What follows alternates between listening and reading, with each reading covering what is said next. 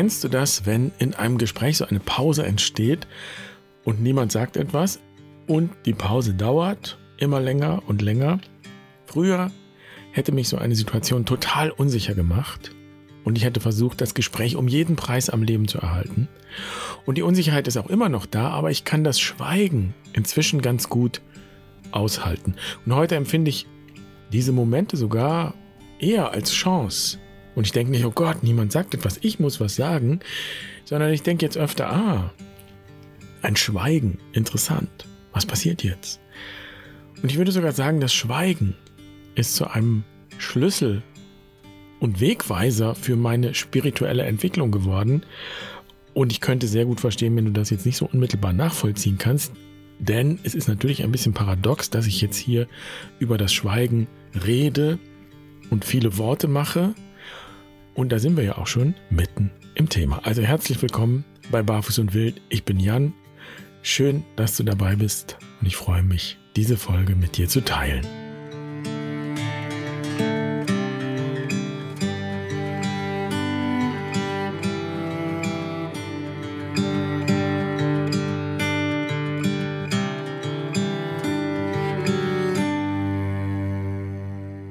Für das ZDF habe ich mal einen Film gemacht über Anselm Grün. Anlass war der 75. Geburtstag und für diesen Film sind wir mit Anselm Grün irgendwo nach Tschechien gefahren zu einem Vortrag. Die Fahrt hat sieben Stunden gedauert und wir wollten unterwegs auch ein Interview drehen, aber natürlich nicht sieben Stunden. Also es war so, dass das Team in einem Auto unterwegs war und Anselm Grün in seinem Golf und ich als sein Beifahrer. Und dann waren da so kleine Kameras eingebaut. Und als wir das mit dem Interview dann fertig hatten, das hat ja vielleicht so 45 Minuten gedauert, da lagen ja immer noch viele Stunden Fahrt vor uns. Und Anselm Grün hat keinen Pieps gesagt. Also wir haben vielleicht ein paar praktische Dinge besprochen, aber von sich aus hat er de facto keinen Pieps gesagt.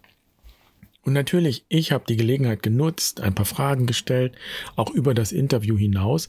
Aber irgendwann war klar, wenn es ein Gespräch gibt, dann bin ich der Motor oder nicht. Anselm Grün sagt nix, fragt nix und wenn ich nix sage, schweigen wir. Und das war so ein Schweigen, das dann irgendwann auch erdrückend werden kann, für mich zumindest, und ich weiß, dass in mir das Gefühl ganz groß war, jetzt müsste doch eigentlich mal was gesagt werden. Und warum ist das überhaupt so zäh alles? Wenn ich 30 Jahre jünger gewesen wäre, hätte mich dieses Schweigen total fertig gemacht. Ich erinnere mich an eine ähnliche Situation. Da war ich gerade bei den Franziskanern eingetreten. Das heißt, ich war so 20, 21 und ich bin mit einem etwas älteren Mitbruder im Zug gefahren. Ich weiß nicht mehr wohin. Und da war es ähnlich. Der hat nichts gesagt von sich aus. Vermutlich ist er auch so ein introvertierter Typ wie Anselm Grün und ich weiß nur, dass ich damals nicht in der Lage war, das irgendwie zu reflektieren. Im Gegenteil, ich habe mich furchtbar angestrengt, irgendwie das Gespräch aufrecht zu erhalten. Und je mehr dieser Mitbruder damals nicht reagiert hat, desto mehr habe ich gesprochen. Und am Ende dieser Zugfahrt war ich so erschöpft, als hätte ich den ganzen Zug an sein Ziel gezogen.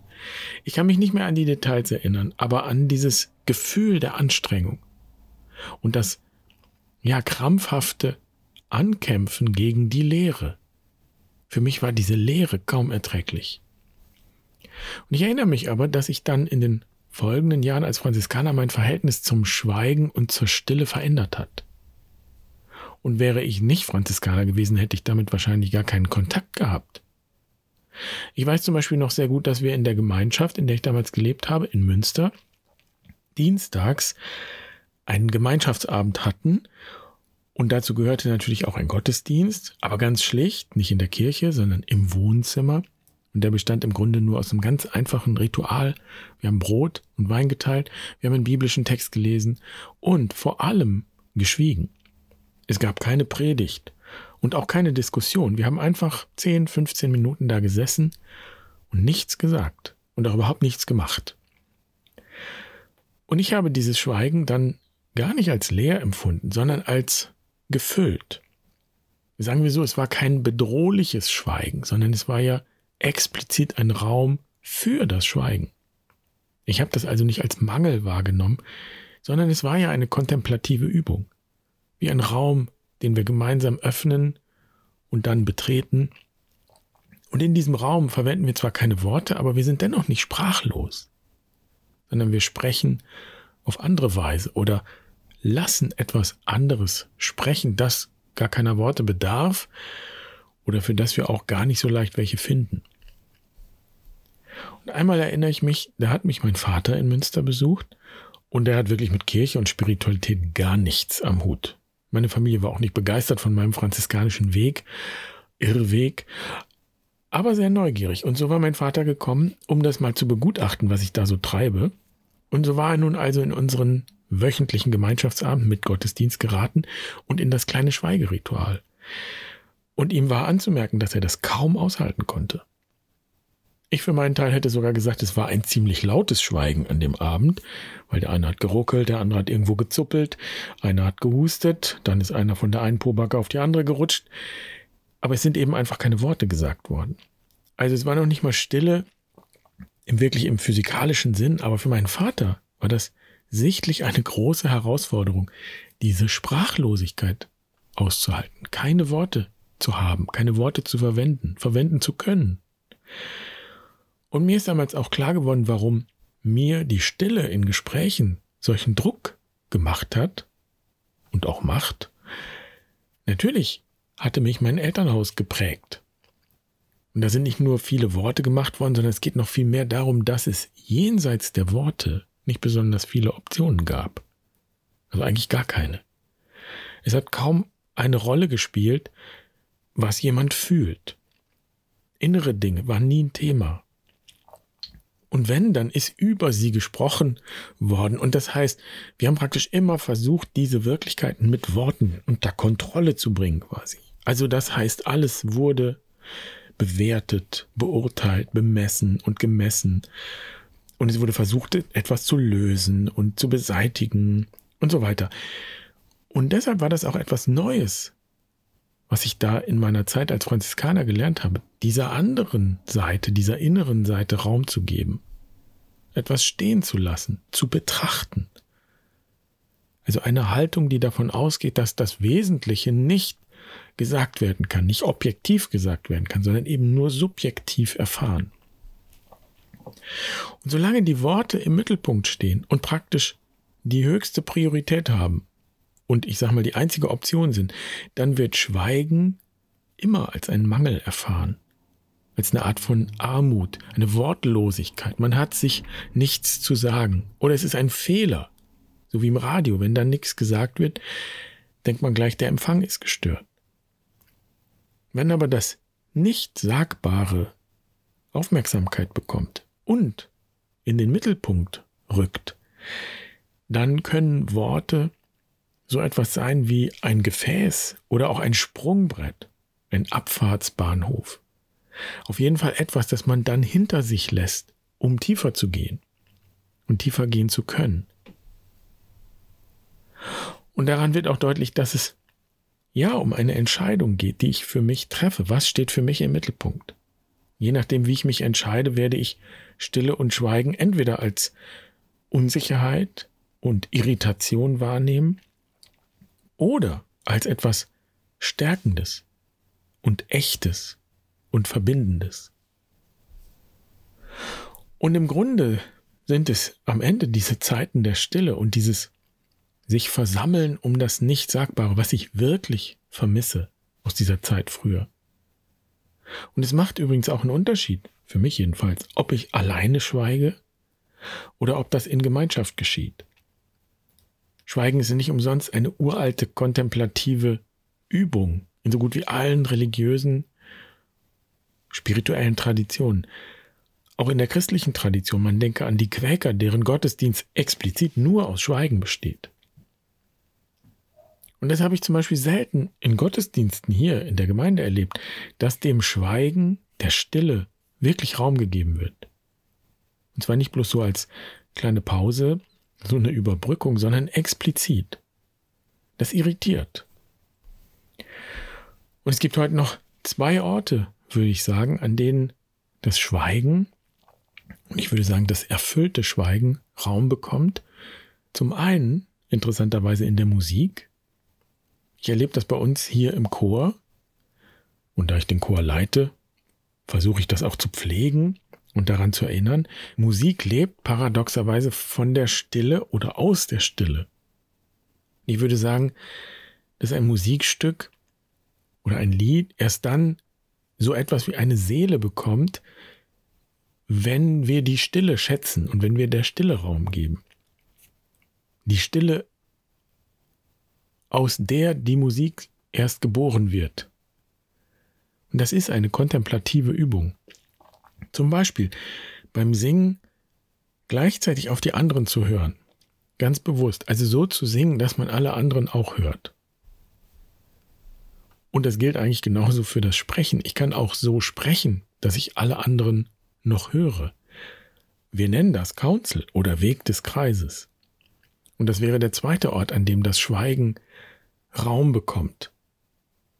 Und das Council ist ein gutes Übungsfeld, denn das Schweigen bringt uns in Kontakt mit einem Feld oder einer Dimension, nenn es wie du willst, die über mein Alltagsbewusstsein und über meine Gedanken hinausgeht. Und dieses Feld verbindet alle die, die im Kreis sitzen. Wir nennen das manchmal auch Gruppenseele. Jedenfalls merkt man schnell, ob in einem Kreis dieses Feld Aufmerksamkeit bekommt und ob alle so sprechen, dass sie aufmerksam sind für dieses Feld. Und dann entsteht eine bestimmte Art von Achtsamkeit und Wachheit. Und das ist das, würde ich sagen, was wir dann als Tiefe empfinden. Jedenfalls meine ich das, wenn ich sage, dass es ein tiefes Gespräch war. Ein Gespräch, das mich berührt hat, das über die rein intellektuelle Ebene hinausgegangen ist und auch eine seelische Dimension berührt hat. Und ich bin mir nicht ganz sicher, ob das bei Anselm Grün damals so, so eine Art von Schweigen war. Jedenfalls habe ich es nicht so empfunden. Ich habe eher gespürt, dass es keine Resonanz gibt, kein persönliches Interesse. Eigentlich hätte Anselm Grün es am liebsten gehabt, wenn er ganz alleine gefahren wäre, weil er diese Fahrten auch nutzt, um einfach nichts zu tun. Das war mein Eindruck und ich kann das auch gut verstehen. Und natürlich habe ich auch gespürt, dass ich persönlich jetzt nicht interessant bin für ihn. Dass er vielleicht auch ein bisschen auf Distanz gehen will, weil er mich ja auch in einer bestimmten Rolle gesehen hat. Ich war schließlich der Journalist, der da Fragen stellt und irgendwie seine Nase in alles Mögliche reinsteckt. So, also vielleicht hätte ich ihn einfach mal fragen sollen, habe ich nicht. Und somit bleibt das alles mein Kopfkino, meine Gedanken, meine Interpretation. Was ich aber sagen kann, das hat mich nicht mehr nervös gemacht. Oder sagen wir so, ich war nervös, aber das war in Ordnung. Ich kenne ja das Gefühl. Und ich habe jedenfalls nicht krampfhaft versucht, irgendwelche Dinge zu besprechen und ein Gespräch äh, hervorzubringen und irgendwie zu erzwingen sozusagen, sondern ich habe einfach mitgeschwiegen. Vielleicht nicht einfach, aber ich habe mitgeschwiegen. Und das ist mein Übungsfeld. Die Stille erforschen, das Schweigen erforschen. Und das ist praktisch eine Unterform von die Lehre erforschen. Und auch alle meine Erwartungen gehen zu lassen, loszulassen, mir nicht alle Gedanken zu glauben, die dann kommen. Ich kann die Gedanken ziehen lassen. Und das heißt, wenn so eine Situation kommt und ich das bemerke, dass ich unter Druck gerate, dass es stressig wird oder krampfhaft oder dass so Gedankenwolken kommen, dann kann ich immer besser innerlich einen Schritt zurücktreten und sagen, mh, eine Stille, interessant. Was will die Stille sagen? Was will sie mitteilen? Was wird sich aus dieser Stille entwickeln, wenn ich sie nicht ersticke, sondern ihr Raum gebe, sie willkommen heiße? Vielleicht nicht wie eine Freundin, aber wie eine interessante Fremde, die ich zwar lieber meiden würde, die mich aber auch neugierig macht.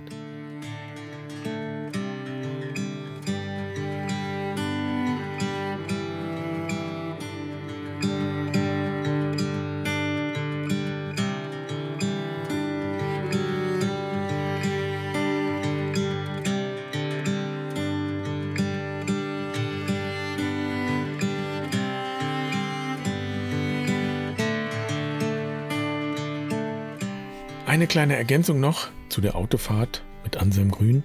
Diese Nervosität, wenn nichts gesagt wird. Das ist bei mir der beste Nährboden für eine Ego-Attacke. Und dann kommen nämlich solche negativen Gedanken wie, der mag mich nicht, der interessiert sich nicht für mich, ich bin für den nicht wichtig. Und das sagt sich jetzt so leicht, aber das sind wirklich, ja, Schmerzen, wenn man so will. Und es ist ein ordentliches Stück Arbeit, sich davon zu befreien. Oder sagen wir so, die eigene Freiheit zu hüten, zu wahren. Und tatsächlich war es nämlich so, dass ich irgendwann später mal für die Irremos-Wochen jemanden gesucht habe, der einen Themenabend gestaltet. Und ja, an seinem Grün stand schon auch auf der Liste. Aber ich hatte natürlich diese Begegnungen im Kopf. Und es waren ja mehrere, die ich da in Erinnerung hatte. Und dann haben mir immer diese Gedanken dazwischen gefunkt. An seinem Grün kannst du nicht fragen. Der interessiert sich nicht für dich. Der ist froh, wenn man ihn in Ruhe lässt. Der hat genug zu tun. Für den sind wir nicht wichtig genug und so weiter und so weiter. Dieser ganze Firlefanz. Und am Ende habe ich Anselm Grün einfach trotzdem angefragt und siehe da, er hat sofort zugesagt. Ich glaube, es hat keine zehn Minuten gedauert. Und er hat gesagt, ja, mache ich. So ein Projekt unterstütze ich gerne.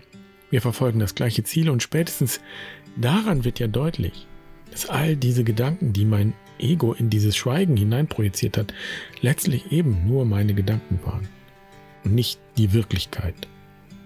Es lohnt sich jedenfalls nicht nur auf die eigenen Gedanken zu hören, sondern auch darüber hinaus auf das Schweigen und die Stille und dem Schweigen und der Stille etwas zuzutrauen, auch wenn wir noch nicht wissen, was das ist. In diesem Sinne, das war's für heute. Schön, dass du dabei warst. Ich wünsche dir eine schöne Woche. Mach's gut. Pace bene.